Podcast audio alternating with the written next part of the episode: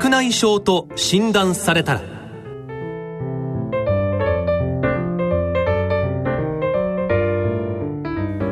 皆様ご機嫌いかがでしょうか？山本舞子です。4回シリーズでお送りしている白内障と診断されたら。3回目の今回は注目される多焦点眼内レンズと題しまして金沢医科大学医学部眼科学講座主任教授の佐々木博先生にお話を伺ってまいります。佐々木先生今日はどうぞよろしくお願いいたします。よろしくお願いします。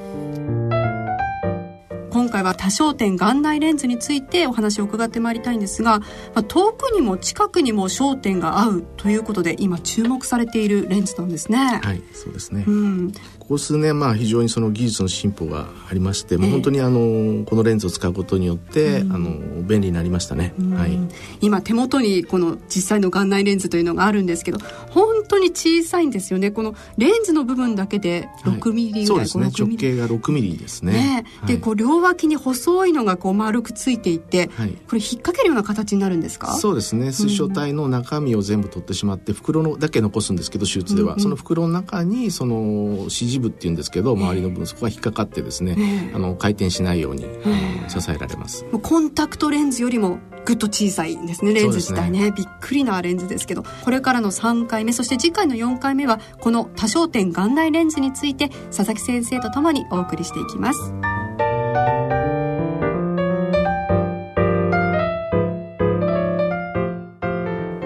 白内障と診断されたらこの番組は AMO ジャパンの協力でお送りします。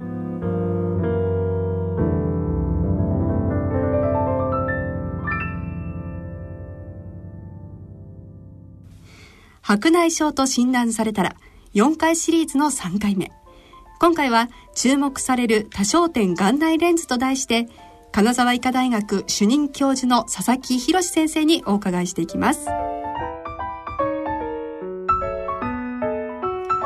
さて佐々木先生改めてこの多焦点眼内レンズこれについて説明をいただけますか？あのこれまでのその単焦点レンズというものなんですけどそれはもうピントの合う距離が1箇所だけなので、うん、その眼鏡なしで運転したい方などはその遠くが見えるようなレンズを選んでるんですけど、えー、その場合はあの新聞とか携帯とか近くを見るときは老眼鏡が必要になるんですね。はいで逆にその眼鏡なしで本を読んだりとかあるいは裁縫などこの近い距離の作業をしたい人っていうのは、うん、近くが見えるレンズっていうのをあの選ぶんですけども、うん、その離れた距離のテレビとか運転なんかをする時は眼鏡が必要になりますね。はい、で従ってそのほとんどの患者さんでは術後眼鏡が必要になるんですけども、うん、でそれに対してその多焦点レンズっていうのはその遠方と近方ですね、複数の距離にピントが合うレンズなので、まあ、多くの場合は眼鏡なしでこう運転ができてしかもその新聞もそのまま読める。遠方と近方複数の距離にピントが合う。いやびっくりですね、うん、その多焦点眼内レンズの最大のメリットっていうのは、うん、その眼鏡なしで日常生活のほとんどを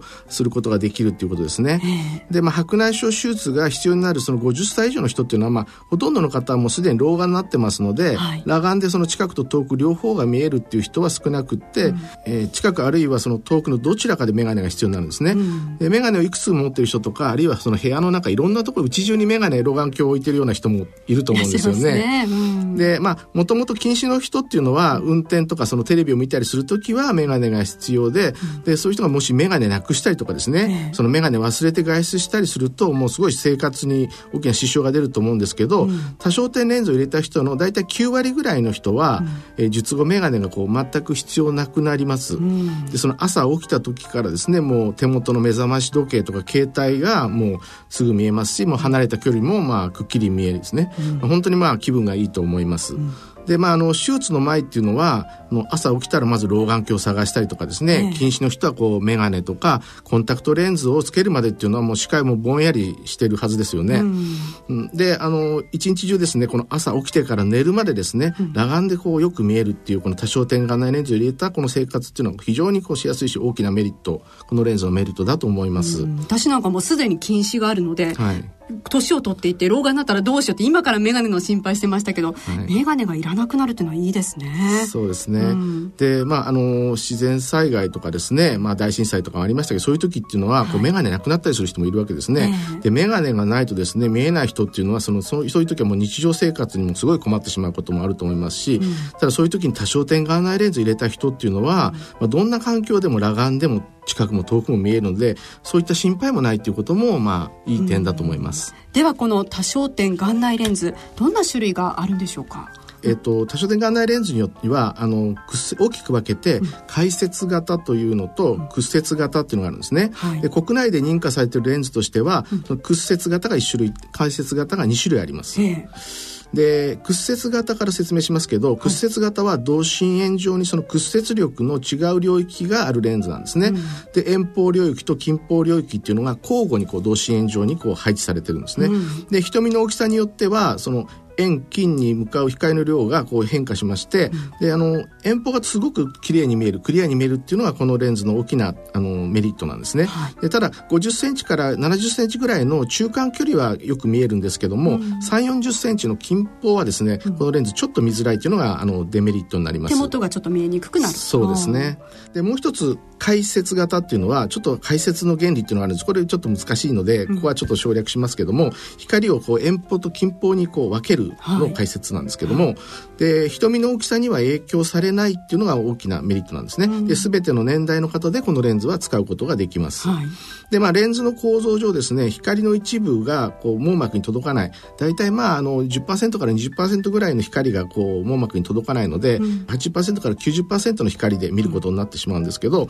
で単焦点レンズやその屈折型の多焦点レンズに比べてそういった意味でコントラストが若干低下するというデメリットがあるんですけども、まあ、近方から中間っていうのは屈折型よりよく見えるっていうのが大きなメリットになりますね。で今国内で使用されている多焦点レンズっていうのもほとんどがこの解説型のレンズになりますね。でまあ、現在一部制限があるんですけども解説型レンズでは乱視矯正効果のある多焦点トーリックレンズというのもあるので乱視のある方でもその治療することができます。もうそれは助かりますね。そしてレンズによって見やすい位置が異なるんですねそうですね。あの、屈折型は中間から遠方にピントが合うんですけども、手元が見づらいので、え屈折型を入れた方は、近方は老眼鏡でちょっとカバーすることが必要になることが、あの、あります。で、まあ一方で、その解説型というのは、近方のピントの合う位置が何種類か選べまして、30センチにピントが合うもの、40センチ、うん、50センチということで、3種類のレンズがあることも今大きな特徴なんですね。うんで患者さんのライフスタイルに合わせて最も見たい距離のレンズを選択するってことができます、うん、ただその焦点は近方と遠方の2箇所なんですね、はい、全部が見えるわけじゃないので多焦点といっても、まあ、2焦点になりますのでうん、で30センチ40センチを選ぶと、まあ、中間の距離ですね。少し離れた距離は少し見づらくなります。例えばこの携帯とかノートブックパソコンはよく見えても、うん、少し離れたデスクトップのパソコンとかそれから車のナビっていうのがちょっと見づらくなることがあります。手元は見えるけどっていう感じですね。そうですね、うん、で逆にその50センチの方にですねピントが合うようなレンズにした場合は、うん、50センチからそのもう少し離れた70センチ中間距離はよく見えるんですけど、うん、30センチぐらいの近くのこの文字っていうのが少し読みづらくなったりすることがあります。うんで、まあ、あの人っていうのは片目で見ることっていうのはまあ普通なくって、うん、両目で見てますよね、はい、でだからその左右でピントの合う距離をですね、うん、違うレンズを入れるっていうのを最近よくされるようになってきてるんですけど。そんなことできるんですか？できます、えー、で例えば。ね、うん、あの右目に3 0センチが見えるレンズを入れて、はい、で患者さんに術後にその見え方を一応確認して、患者さんがもうちょっと中間の距離が見たいなって言った場合はその簡単に左目の方は5 0センチにピントが合うようなそのレンズを入れるといったような方法なんですね。で、まあ、30から50センチまでの距離全体がこう両目で見えますので、うん、まあ、非常にその見える幅が広がって生活しやすくなります。いやでもなんかこうどうしてもコンタクトに置き換えて考えてしまうと、はい違う距離のものを置いたら、うん、逆にこう肩凝ったりしないのかなって思っちゃうんですけど。いやそれないですね。あの例えばあの右と左で遠くの見え方が違うと、うん、やっぱりそういうこと起こる可能性があるんですけども、うん、遠くは両目ともしっかり見えてるわけですよ、でその中で近くのピント合う距離がちょっと変わったところで、そんなに違和感ないし肩こりとかの原因にはまずならないと思います。実際にその違う焦点距離のはい、あのレンズを入れてる方って今多いんですか？まあ、あの全国的にまだそんなにすごく多いとは言えませんけども、うん、まあ、クリニックによってはそういうのをあのだんだん始まってきてるところも増えてますので、うん、だんだんこれからさらに増えてくると思います。なるほど、はいさてこのどのような基準でこの多焦点眼内レンズ選ぶべきなのかちょっと教えていただけますか？多焦点眼内レンズの選ぶっていうのはその距離をどの距離にするかっていうことだと思うんですけども、うんはい、まあ、まずライフスタイルとかそれから職業とか趣味なんとかそういったものを考慮して生活の中でどの距離を見ることが多いかっていうことをよく考えてレンズを選ぶっていうことがとっても大事なんですね。うん、でまず仕事で考えた場合にその書類を見ることが多かったら30センチから40センチにピントが合うような、はい、いったレンズがいいと思いますし、うん、あるいはパソコンを見ることが多かったら、うん、そのパソコンがノートブックかデスクトップかっていうのもちょっと大事ですけど、それに合わせてまあ40センチから60センチのあのレンズを選べばいいと思いますし、うん、あとはまああの職業ドライバーの方なんか、はい、カーナビを見ることが多いようであれば、はい、少し離れた50センチから70センチにこうピントが合うような、一番遠いレンズを選んだらいいと思いますし、あとは音楽家の方なんかだったら楽譜の距離だし、はい、あと画家の方だったらこのキャンバスの距離がどうかっていうことで、まあ、その人のスタイルに合わせてですね、距離を選べばいいんじゃないかなと思います。あとまあその暮らしとか趣味で考えた場合、うん、この裁縫する方って結構多くて、えー、それって結構距離が近いんですね。そうですね。2、30センチになるんで、まあ20センチっていうレンズないですけど、うん、30センチの一番近いやつを選べばいいと思いますし、うん、まあ読書が趣味だったら3、40センチになると思いますね。うん、あるいはまあスーパーで買い物したり料理をする主婦の方なんかは50センチぐらい少し遠めのやつがいいかもしれないですね。お店だとやっぱりちょっと物遠くにあったりしますからね。そうですね。あとですね、まあ、中高齢のあの男性の方であのすごく多いのがゴルフをしたいから多焦点レンズ入れたいという方が結構いるんですね。そうですか。はい。うん、まあそのもちろんですね、あの単焦点だったら遠くよく見えますよね、はい、単焦点でも。うん、あのただあの自分を打った球が見えるってのはすごい大事なんですけど、うん、ゴルフの場合はそれだけじゃなくてスコアカード見なきゃいけないので、ね、やっぱ近くも遠くも見なきゃいけないということで、多焦点レンズ結構いいんですね。思います。本当にこう その人によって好みだったり趣味だったり生活スタイルが違いますから、はい、そうですね。やっぱりそういうのを含めてその医師の方と相談するっていうの大事ですね。はい、こんなにこう焦点距離を選べるっていうのはすごいですよね。そうですね。はい。というわけでそろそろお時間となってまいりました今回は多焦点眼内レンズのメリットについて主に伺ってまいりましたが次回は多焦点眼内レンズの適応と注意点についてお送りしていきます白内障と診断されたて今回の番組いかがお聞きになられましたでしょうか？まあ、多焦点眼内レンズいろんな種類があるんだなということがまず分かりましたしこの小さな形のこのレンズに便利がいっぱい詰まってるんだなとちょっとびっくりしました。で次回の放送では多焦点眼内レンズの適用と注意点と題してお送りしてまいります。番組では皆様からのご意見ご感想をお待ちしております。宛先はこちらです。郵便の方は郵便番号105-8565ラジオ日経白内障と診断されたら係まで。または番組ホームページの右の欄にある番組宛てメール送信フォームからご応募することもできます。この番組は聞き逃しをされた方もう一度聞きたいという方のためにポッドキャストやオンデマンドで音声配信をしております。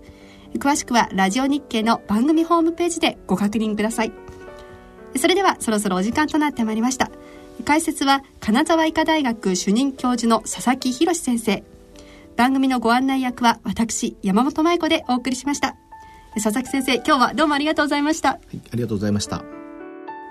白内障と診断されたらこの番組は AMO ジャパンの協力でお送りしました